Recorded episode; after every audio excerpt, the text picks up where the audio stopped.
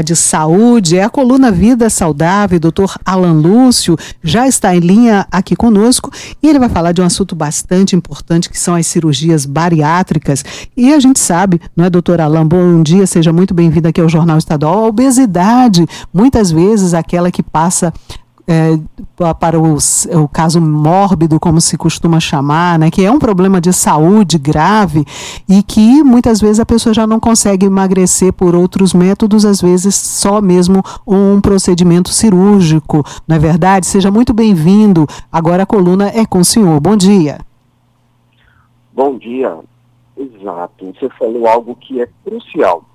É, quando alguém já tentou outros métodos não obteve êxito, aí sim a bariátrica ela é uma opção extremamente interessante.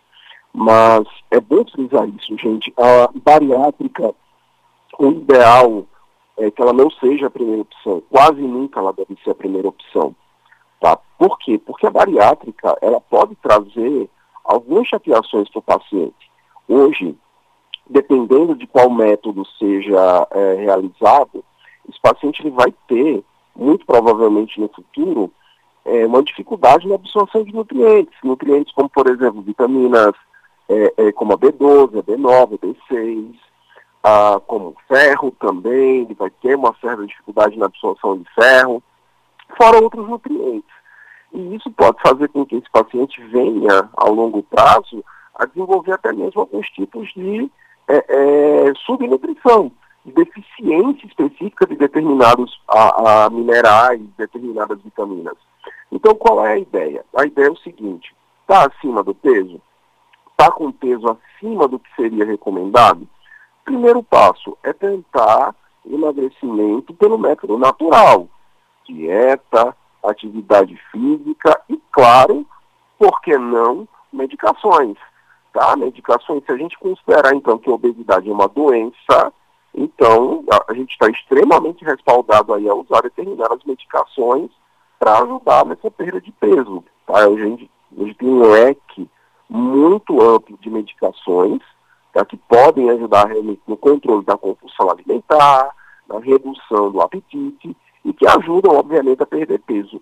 Fora, gente, que é importante dizer o seguinte, mudar a mente se você faz a bariátrica, mas a sua mente continua a mente daquela pessoa que vai comer de tudo, vai acontecer algo que é, que é costumeiro acontecer. A pessoa vai, faz a bariátrica, perde peso, mas acaba ganhando todo o peso de volta, talvez até mais, porque a mente continua aquela mente compulsiva, aquela mente que realmente entende é, na comida algo um prazer e não como uma necessidade realmente do organismo. Pois é, doutor Alain, é, é, precisa um suporte emocional para quem vai se submeter a uma bariátrica, né? Porque você vai ter que se conformar em comer muito menos em termos de quantidade, principalmente, daquilo que você comia antes, né? Por isso um acompanhamento multidisciplinar, né, Beth, nesse, nesse, nessas questões, não é, doutor Alain?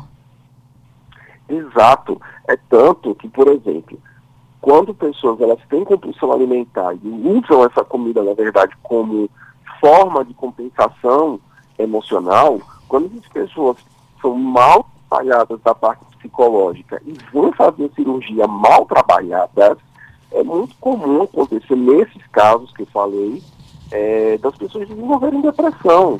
Tá? Uhum. Então elas, elas não têm mais a comida como forma de, de compensação ali daquela compulsão e elas acabam desenvolvendo depressão. A gente já tem alguns relatos aí também de algumas pessoas, elas é, tendo o que a gente chama de mudança de hábito compulsivo, deixa a compulsão na comida, mas passam a ter compulsão, por exemplo, em jogos, uhum. em bebidas alcoólicas, né, compulsão em alguma outra coisa para compensar exatamente uhum. aquela questão da, da comida.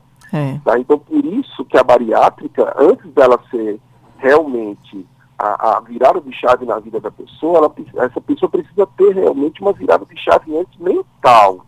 Não uhum. adianta mudar o, o sistema digestório, o estômago, se a mente não mudar junto. Precisa mudar, precisa de um trabalho, tá? E é por isso que, na verdade, a gente sempre incentiva o paciente a tentar outros métodos de emagrecimento para que ele já vá mudando a chave mental também.